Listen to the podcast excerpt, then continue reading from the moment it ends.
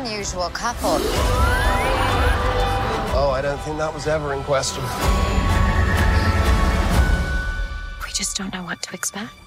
Bienvenidos y bienvenidas a un podcast especial dentro de Experimento 626 dedicado a WandaVision. Yo soy Diana Su, me pueden encontrar en redes sociales como arroba guion bajo Diana Su. Y no olviden usar el hashtag Experimento 626 para que nos comuniquemos me acompaña la increíble y maravillosa Vicky Reptile desde Argentina, periodista y más que nada súper increíble amiga mía con quien voy a estar platicando en este podcast especial. Hola Vicky, bienvenida. Hola Diana, ¿cómo estás? ¿Cómo va todo? Otra semana de WandaVision. Estamos acá firmes para seguir conversando sobre esta increíble serie del MCU.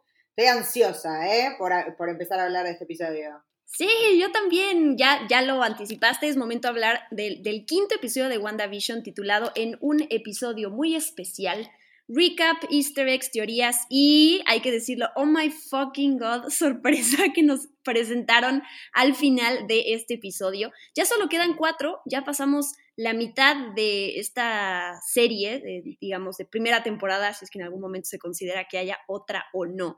Y me emociona además eh, decir que cada vez se pone mejor. Los episodios, de hecho, son un poquito más largos. Si contamos los créditos, comparando el primero, tiene, dura 30 minutos y este último, este quinto, duró 41 minutos, aunque los créditos ocupan como, no sé, 7 minutos del episodio.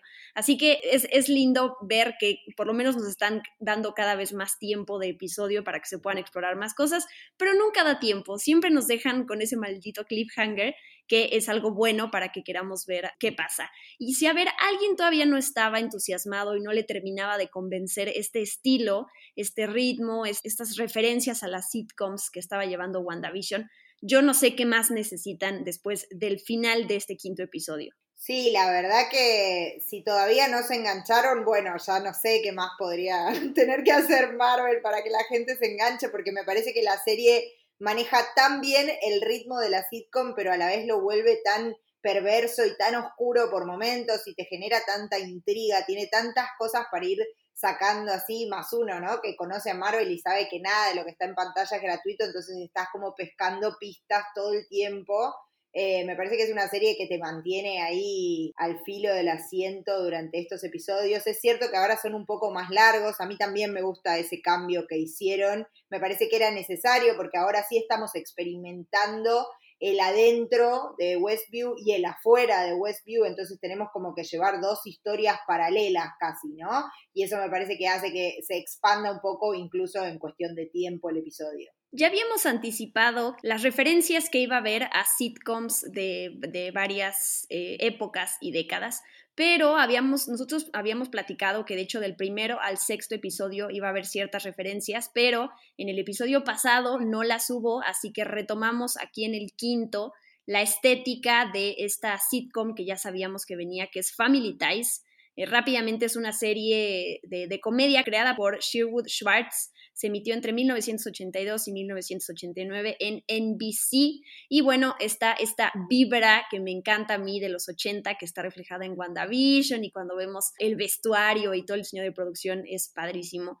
Eh, la comedia, esta comedia Family Ties, lo que vemos es la evolución en Estados Unidos desde el liberalismo cultural de los años 60 y 70 hacia el conservadurismo de los 80. Es básicamente de lo que se trata esta serie. Todo lo vemos a través de la relación entre el joven republicano Alex P. Keaton, que es interpretado nada más y nada menos que por Michael J. Fox en esta serie. Y bueno, su relación con sus padres hippies. De hecho, si ponen Family Ties en YouTube, hice el, el ejercicio y ponen intro, les va a aparecer esta intro que vemos en WandaVision, en donde está alguien coloreando eh, un dibujo de la familia y cómo vamos viendo a cada uno de los personajes a partir de fotografías, cómo van creciendo. Y Vicky, las, las imágenes de Vision cuando era chiquito, lo más tierno del mundo entero.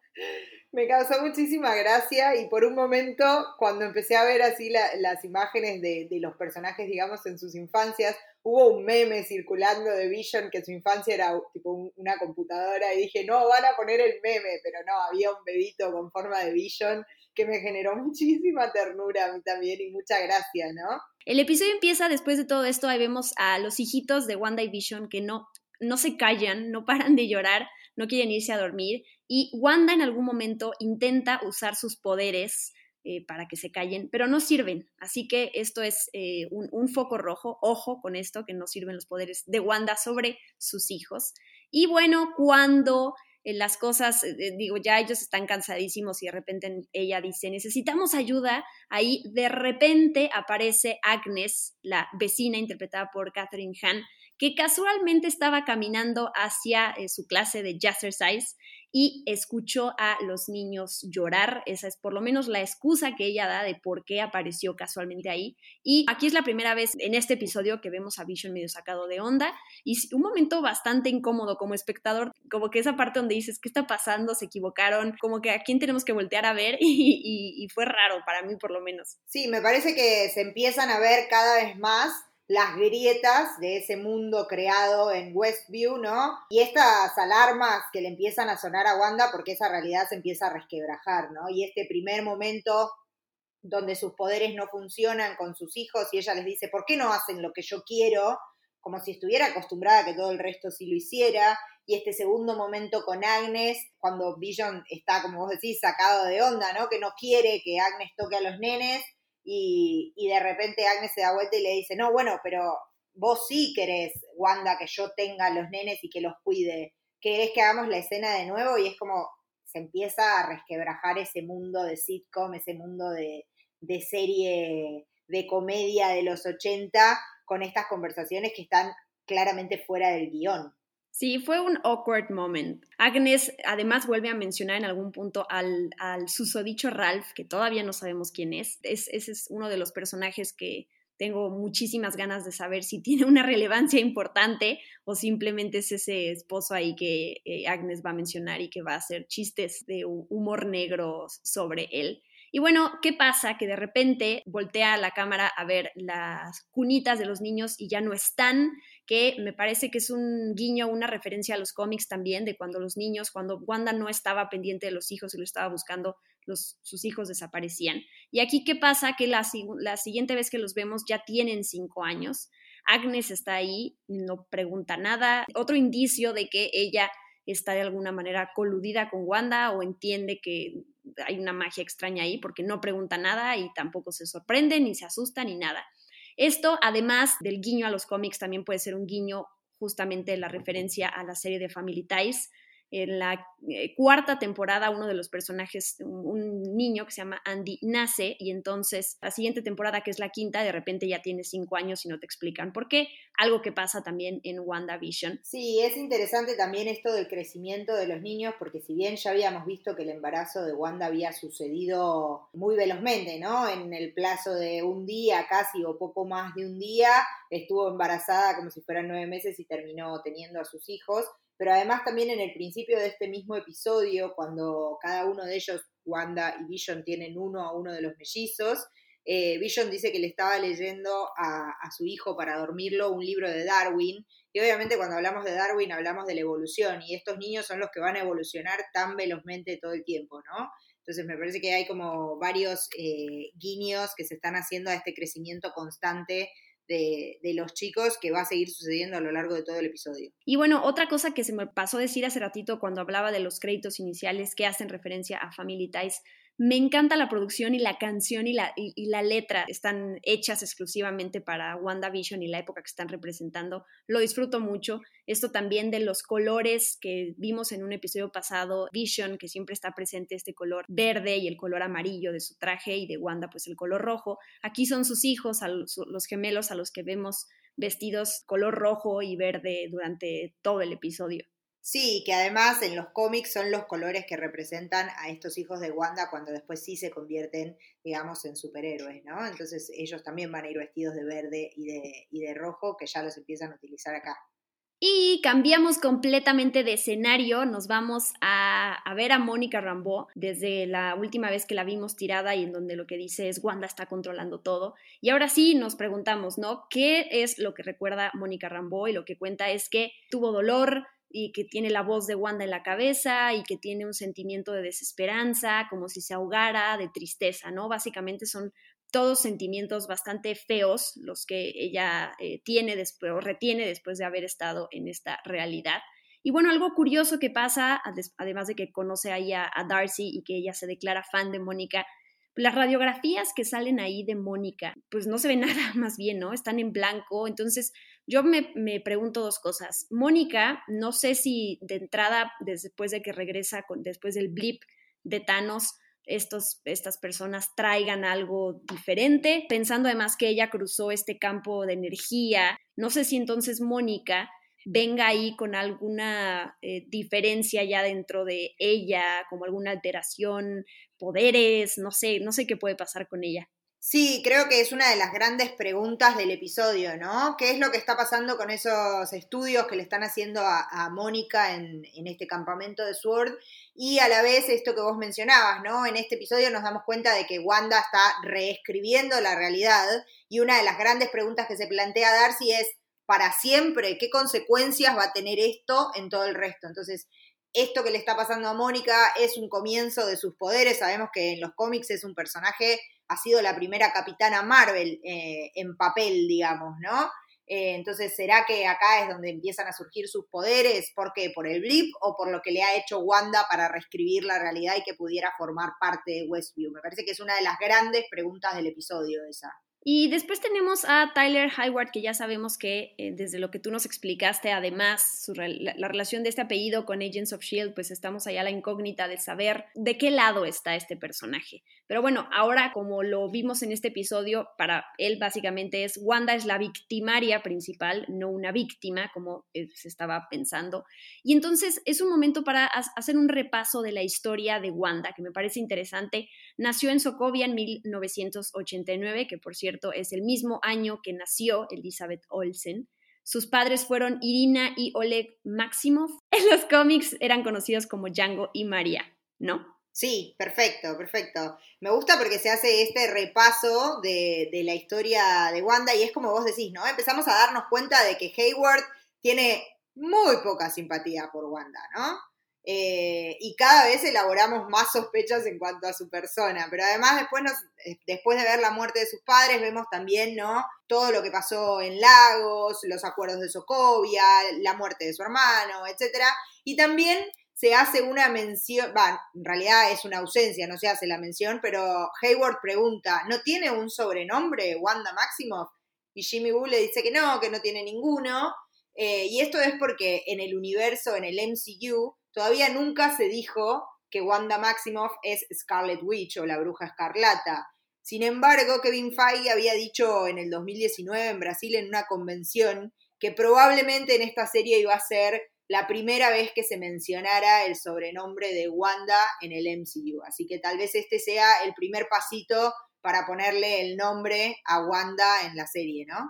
Totalmente. Y me encanta porque además refuerzan por un lado el hecho este de que no habíamos escuchado su nombre como tal en el universo cinematográfico de Marvel, porque a veces después de tanto tiempo también que transcurre entre películas y hasta el día de hoy, que son ese tipo de datos, también se te olvidan y que ya no sabes qué se mencionó, qué no, y aquí está como este recordatorio también en pocas palabras sobre la historia de Wanda y bueno, aquí tenemos entonces estas dos posturas del director que está muy seguro de que Wanda es básicamente una terrorista y que Mónica sigue defendiéndola y dice que no tiene ni objetivos políticos ni destructivos, lo cual es súper importante porque pues ella no la va a estar tratando como una terrorista, ¿no? Sabe también de sus pérdidas, sabe el dolor con el que está pasando y ella dice, a ver, si Wanda al final me sacó volando de esta realidad, pero no hizo que me muriera, básicamente es porque al final de cuentas, de alguna manera me estaba protegiendo. Sí, sí, aparte es la primera vez también que vamos a ver estas escenas que estaban planteadas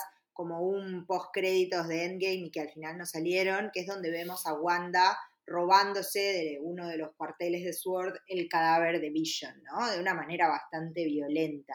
Entonces, también se entiende la postura de Hayward después de esas imágenes, de pensar que Wanda está completamente fuera de control, pero es interesante la postura de Mónica porque, como vos decís, ¿no? Está bien, sí, es horrible lo que me hizo atravesar, pero también me protegió y también entiendo que está atravesando un duelo. Y más después de haber visto todas las imágenes de su historia, entendemos que no es solo uno de los duelos, sino también la muerte de sus padres, lo que le pasó en Lagos, la muerte de su hermano, después la muerte de Vision, digo, son un montón de cosas que se fueron sumando a esta historia trágica de Wanda Maximoff que la llevan a este punto. Súper fuerte ese video que les enseña a Hayworth, que además si se tomó hace nueve días, digo, entiendo que hay esta, parte, esta cláusula también de confidencialidad y de mantener las cosas en secreto, pero nueve días transcurrieron desde eso y que no lo hayan mencionado, la verdad es que es algo pues muy fuerte que no, que no se supiera de este video y además ahí mencionan que es una violación al inciso 36b de los acuerdos de Sokovia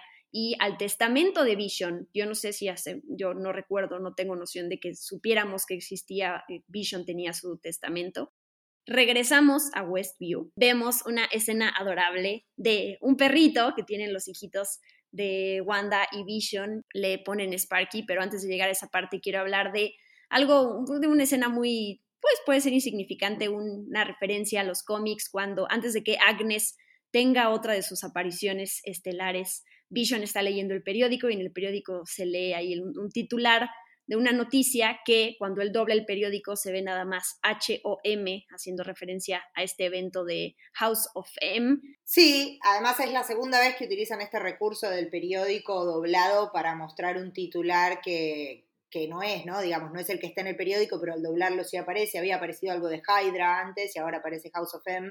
Para mí son todas como pistas y falsas pistas que nos van poniendo y es una, tal vez, de las muchas inspiraciones distintas que tomó eh, Marvel para crear esta serie. Digo, no creo, como hablamos siempre, ¿no? El MCU es completamente diferente a lo de los cómics, si bien se inspira y se basa en muchos de lo, de lo que se ha visto en, en los cómics, la historia es completamente distinta, así que me parece que es como, bueno, sí, préstenle atención a House of M, préstenle atención a lo que pasó con Hydra, pero no va a ser exactamente igual, así que es eso, son como pequeños guiños y pistas y falsas pistas que nos van sembrando para mantenernos entretenidos y haciendo teorías. Exactamente. Y otra vez Agnes entra casualmente con el objeto que necesitaban, que es una casita para el perrito que acaban de encontrar Billy y Tommy. Y el nombre de Sparky es una referencia a la historia de Tom King y Gabriel Hernández Walta de Vision, en la que Vision y la familia con la que está ahí se mudan a los suburbios y tratan de vivir una vida normal.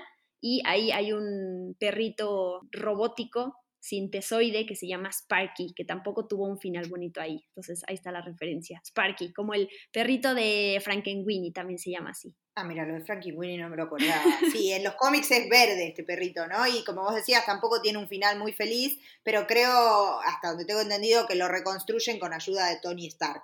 Este perrito que vimos acá eh, en la serie, ¿no? En WandaVision, tiene un final bastante triste, pero que de nuevo nos pone en jaque acerca de qué es todo lo que puede hacer Wanda y qué es todo lo que no puede hacer Wanda, ¿no? Y de nuevo, vemos a Wanda teniendo que ver con magia frente a Agnes, en este caso creando el collar para el perrito y Vision otra vez le dice, ¿qué estás haciendo? O sea, está ahí Agnes. Ahora otra vez nos vamos con Mónica, que está queriendo reentrar a Westview y que platica ahí con Darcy cómo lo puede hacer.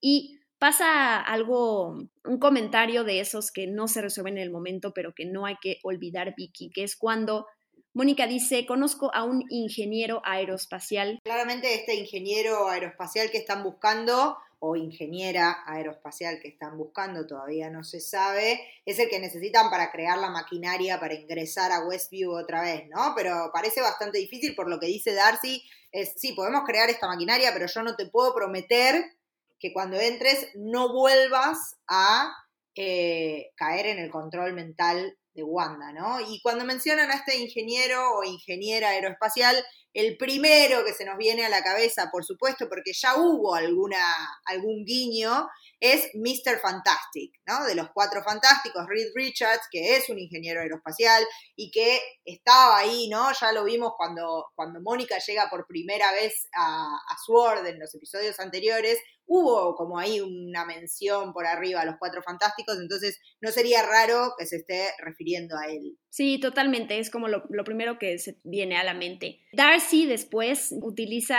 este nombre que me encanta, que es a la anomalía, le llama Hex por su forma hexagonal, que literalmente es por la forma que tiene, pero también hace referencia a, como se le llaman, los poderes de Wanda en los cómics. Sí, hay que ver si ese, ese Hex del que habla Darcy es el poder de, Wanda, como en los cómics, o hay algo más detrás, ¿no? Eh, pero bueno, ya, ya, tiene su nombre, ya tiene este nombre de Hex, que empieza a, pegar entre la gente, como dice Darcy. Eh, así que ya por lo menos los poderes, si son los poderes de Wanda, ya han sido nombrados, estamos un pasito más cerca de llamarla Scarlet Witch, ¿no?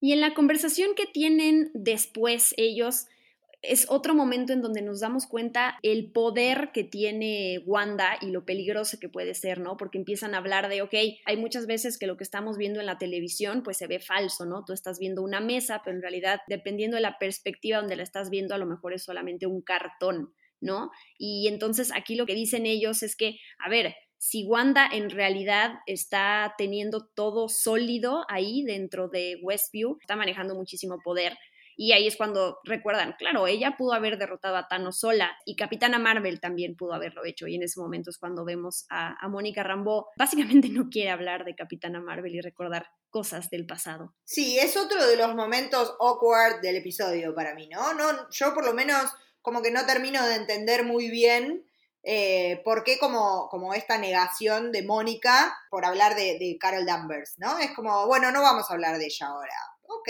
pero eran ramigas, ¿qué pasó?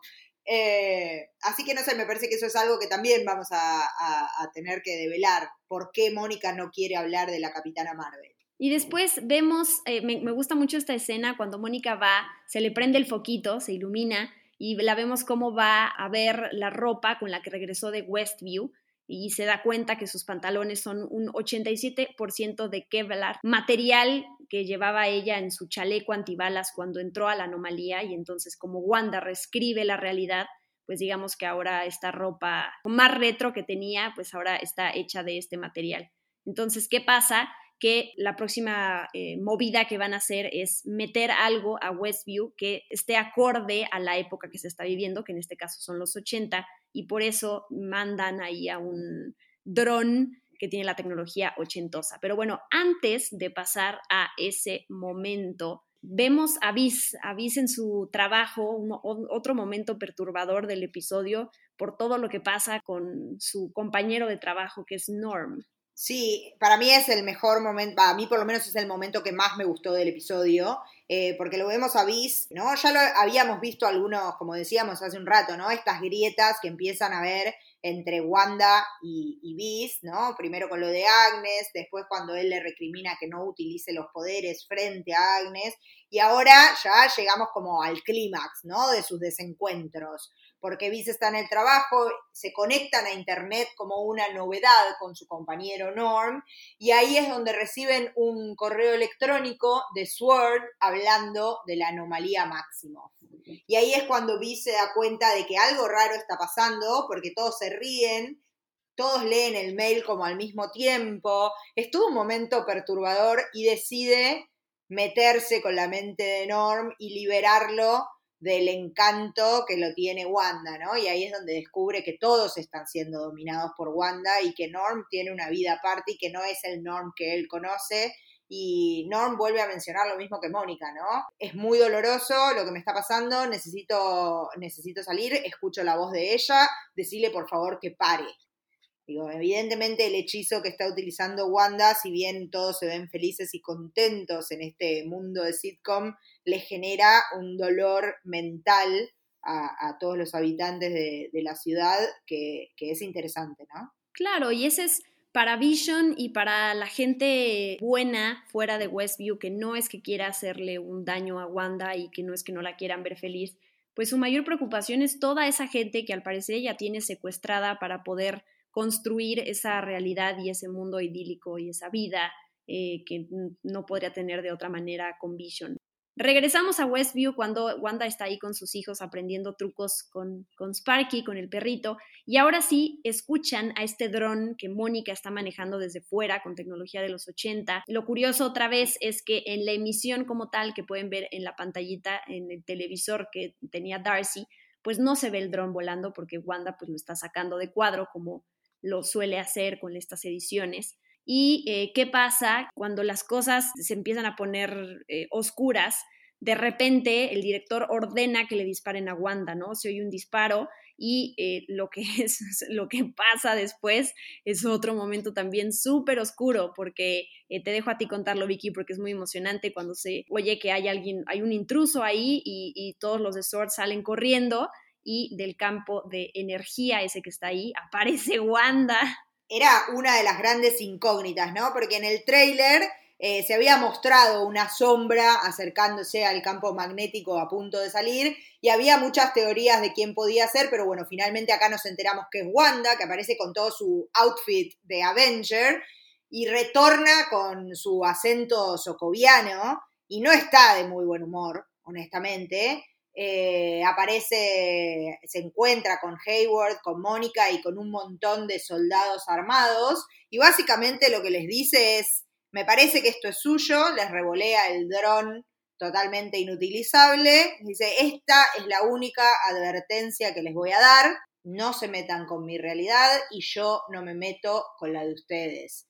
Si bien Hayward está bastante asustado, Mónica intenta llegar a Wanda y decirle, Wanda, eh, vos confías en mí, sabés que yo no sabía que te iban a disparar, tenés una ciudad de rehén, pero Wanda no quiere saber nada y estos soldados que le están, que le están apuntando a ella, mediante, uno, mediante el uso de sus poderes, termina logrando que todos le apunten a Hayward para así volver a ingresar ella sola a su realidad de Westview y ese campo magnético que nosotros vemos, ese campo de energía, se pone todo de un color rojo bastante, bastante ominoso. Sí, es que ver estas dos facetas de Wanda interpretada por Elizabeth Olsen cuando la vemos toda feliz, que se pone la manita en la cadera haciendo referencia a las series de los 50 y 60 y de repente estos momentos tan oscuros en donde recobra su acento, en donde la, o sea, la vemos eh, por un lado molesta porque están perturbando esa realidad, pero sabemos también que detrás de todo eso hay un dolor profundo.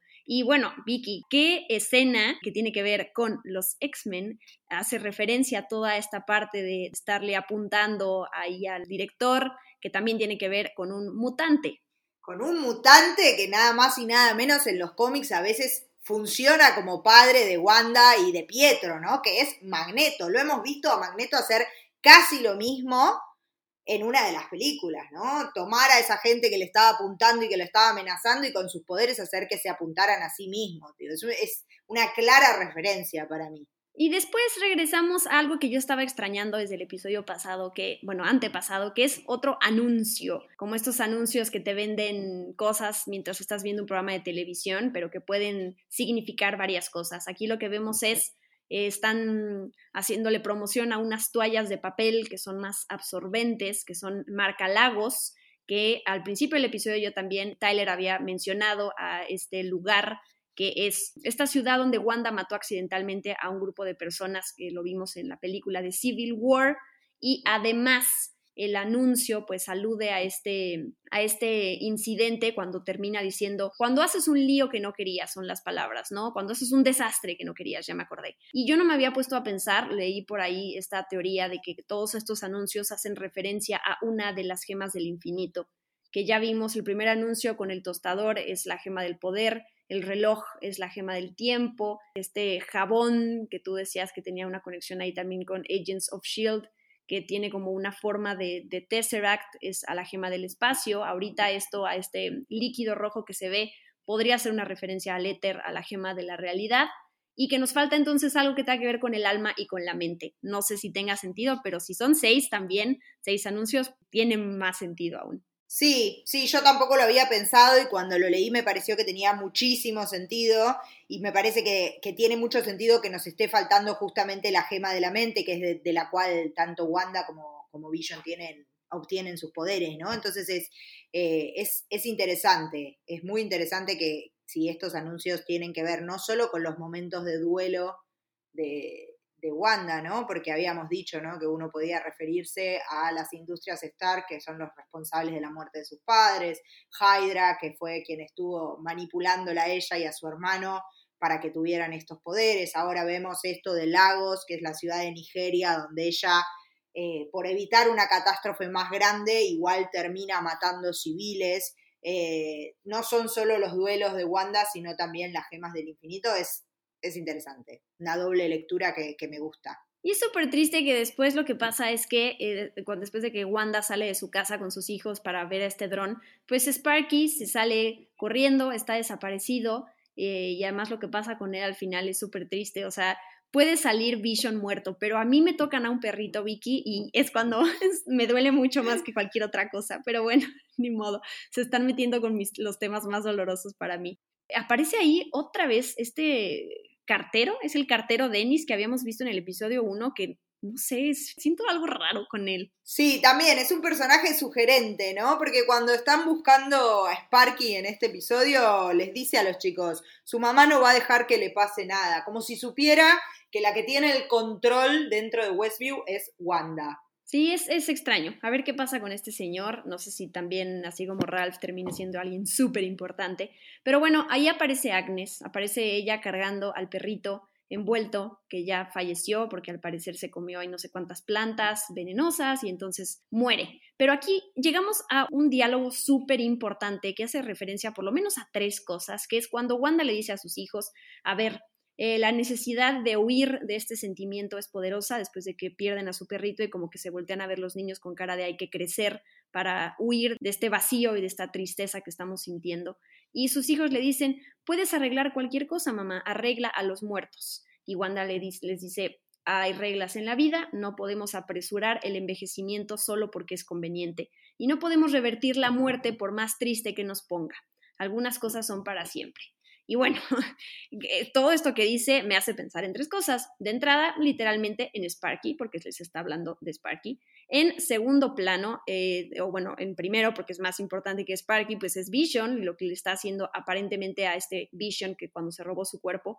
Y en tercer lugar, pues a este personaje que aparece al final del episodio, que es eh, Quicksilver, que es Pietro, porque pues se supone que él está muerto después de Avengers era de Ultron. Entonces, estamos, podemos pensar en estos tres escenarios y además en el escenario de que a lo mejor, que no sé si las, algunas personas que están en Westview, algunas de estas personas secuestradas, también ya murieron en su realidad y están ahí revividas de alguna manera, no sé si pueda ser. Sí, además es interesante esta, este diálogo, ¿no? Porque ella les dice, no se puede, por más que sea tentador, no podemos huir de este sentimiento. Y la verdad es que a mí me sonó un poco cínico de su parte, ¿no? Porque ella sabe que Vision estaba muerto. Y un poco lo que está haciendo ahí adentro es huir de su duelo. Entonces le pide a los hijos que no huyan del duelo de su perrito, pero a la vez es lo que ella está haciendo.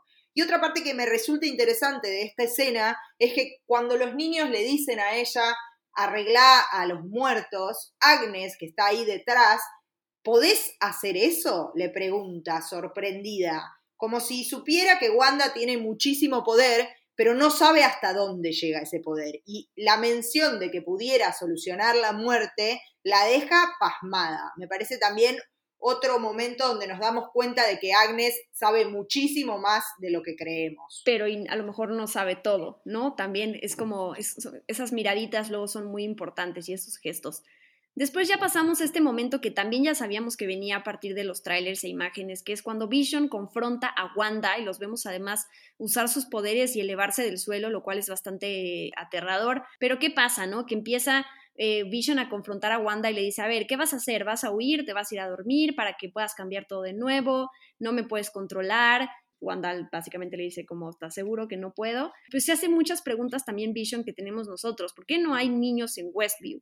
Desde el primer episodio, segundo episodio, cuando están haciendo esta recaudación de fondos para la escuela, pero no hemos visto niños, pues son esas cosas extrañas. Sí, además la tenemos a Wanda de nuevo intentando huir de una situación que no les cómoda, ¿sí? Porque en un momento empiezan a, a rodar los títulos de esta sitcom, sitcom entre comillas, y ahí es donde Vision le dice, ¿qué vas a hacer? No, te vas a ir a dormir y mañana cambia todo y no discutimos más sobre esto.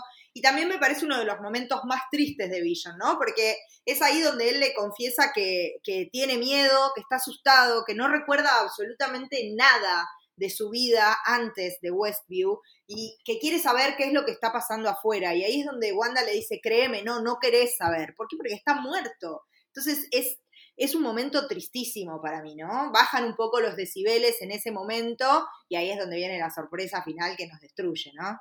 Claro, pero es que antes de esa, esa sorpresa pasa algo que es, tocan el timbre y Wanda, si bien Vision pues ya no le cree absolutamente nada. Ella le dice, yo no viste esto, o sea, yo no sé quién está tocando, yo no sé quién está detrás de la puerta.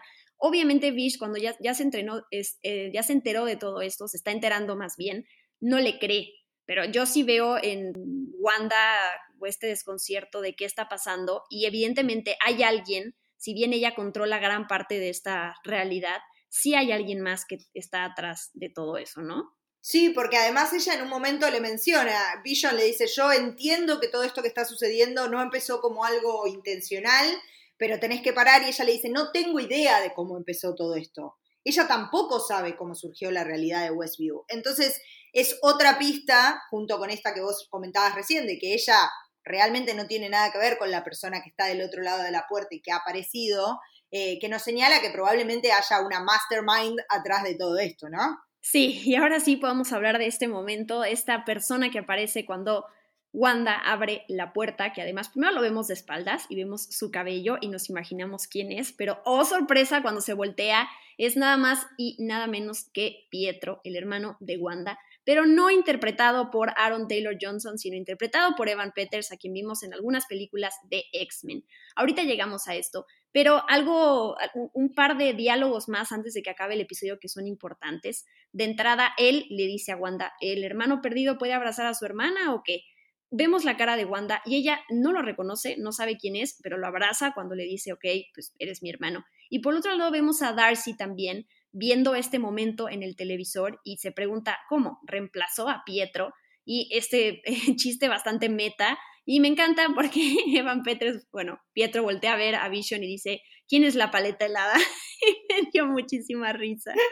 Sí, a mí me resultó, aparte veníamos como con muchísima tensión, ¿no? En la escena, habíamos tenido esa escalada casi violenta entre Wanda y Vision y esos comentarios graciosos de Evan Peters, que además tiene un buen timing para la comedia, eh, como que bajan todo y nos dejan completamente desconcertados, desconcertados como Darcy que dice, recasteó al hermano. Sí, no sabemos, no sabemos por qué tenemos esta versión de Pietro y no la original.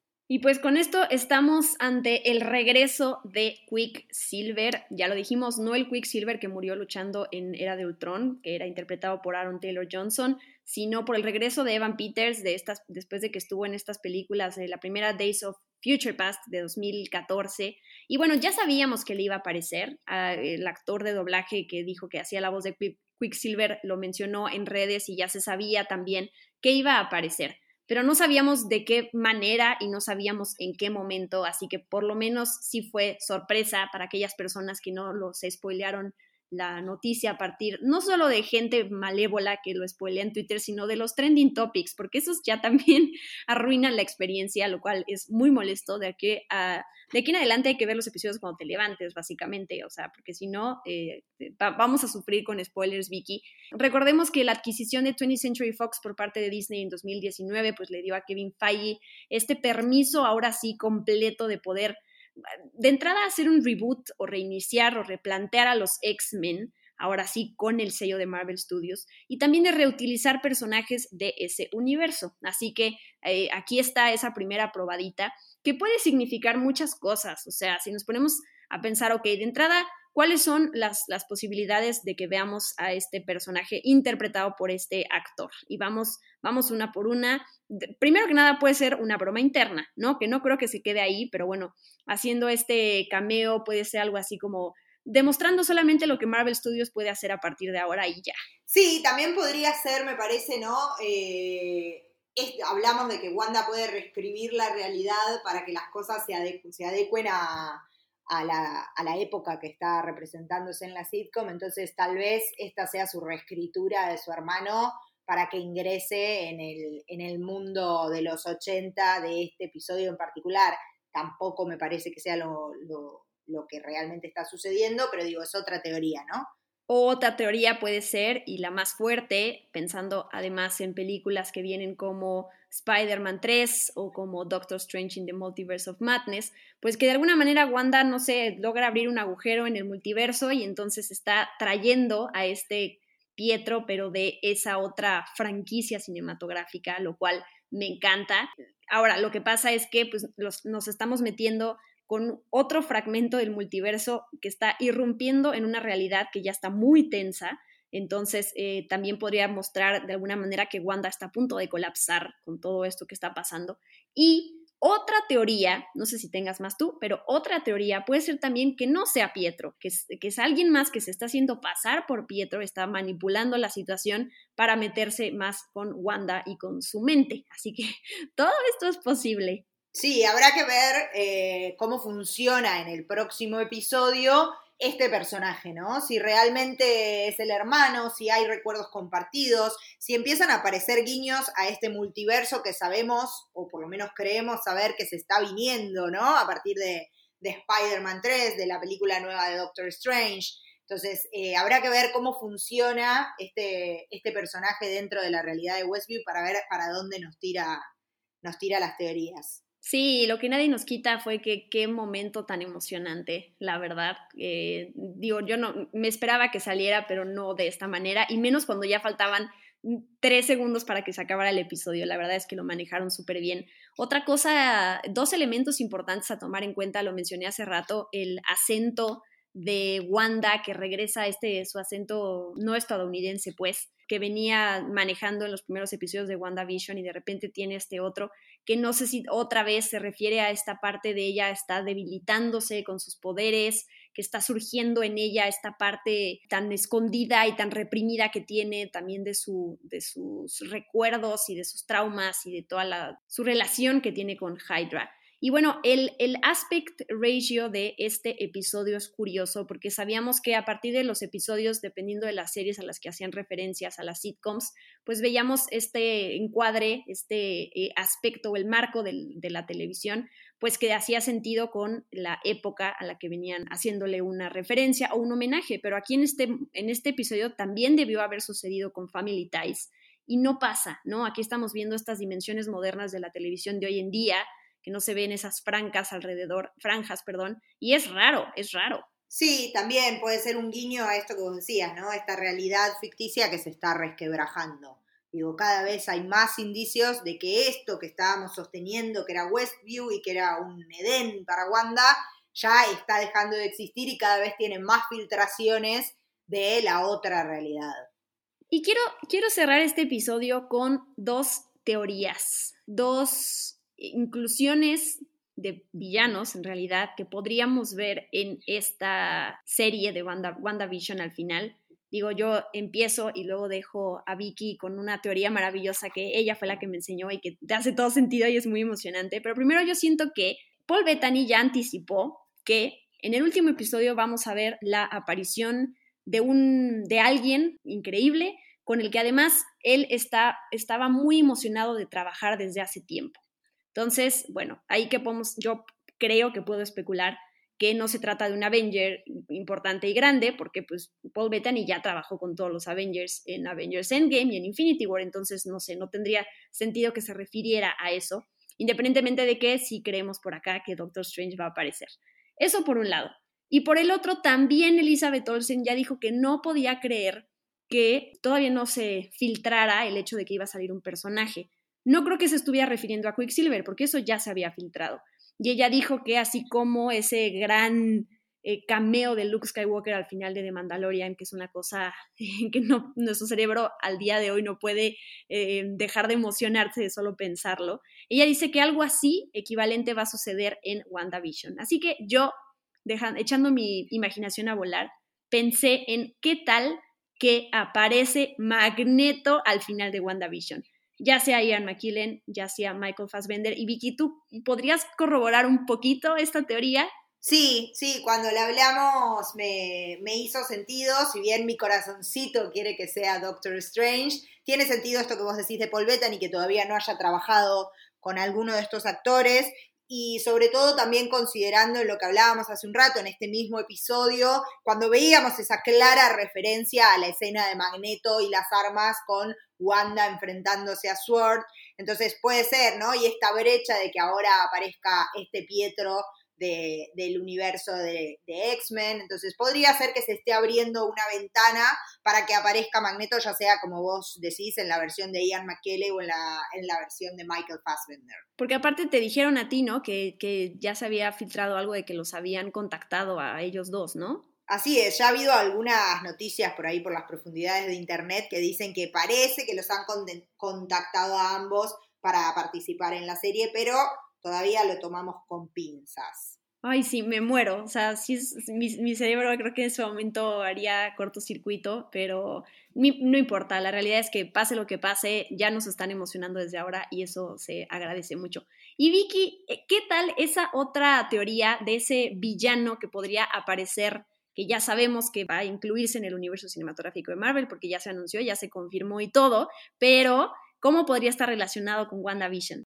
Bien, hasta ahora nosotros veníamos pensando, ¿no? Que puede haber un villano mayor, que no es todo Wanda, etcétera, lo hemos mencionado un millón de veces, y muchas de las teorías apuntaban hacia Mephisto. Pero ¿qué tal si en vez de ser Mephisto, o si además de aparecer Mephisto, aparece Kang, que ya se sabe que va a aparecer en la película Ant-Man 3, y para quien está casteado, Jonathan Major, que si no lo vieron en la serie Lovecraft Country, se la recomiendo porque es un gran actor. Eh, y se, además se rumorea que este mismo villano, Kang, podría llegar a aparecer en la serie de Loki. ¿Por qué hace sentido que aparezca Kang? Primero porque es un personaje que atraviesa distintas épocas.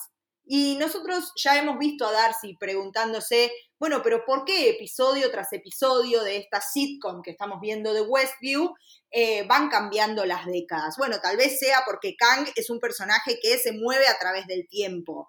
Entonces, podría ser un guiño a este personaje que va atravesando distintas épocas temporales. También en uno de los cómics, él tiene que ver con la decomisación de Vision y con la irrupción de Wanda para robar ese cadáver y poder restituir a su marido. Y es un personaje que siempre estuvo muy atemorizado por los poderes de Wanda. Entonces no sería nada raro que detrás de todo esto se encuentre este personaje que además ya sabemos que va a aparecer en el MCU. Me encanta porque además todo lo que estamos diciendo hasta cierto punto tiene sentido. Si no pasa, por lo menos sabemos que no es que nos inventamos que va a aparecer Batman en WandaVision y que no tiene sentido lo que estamos diciendo.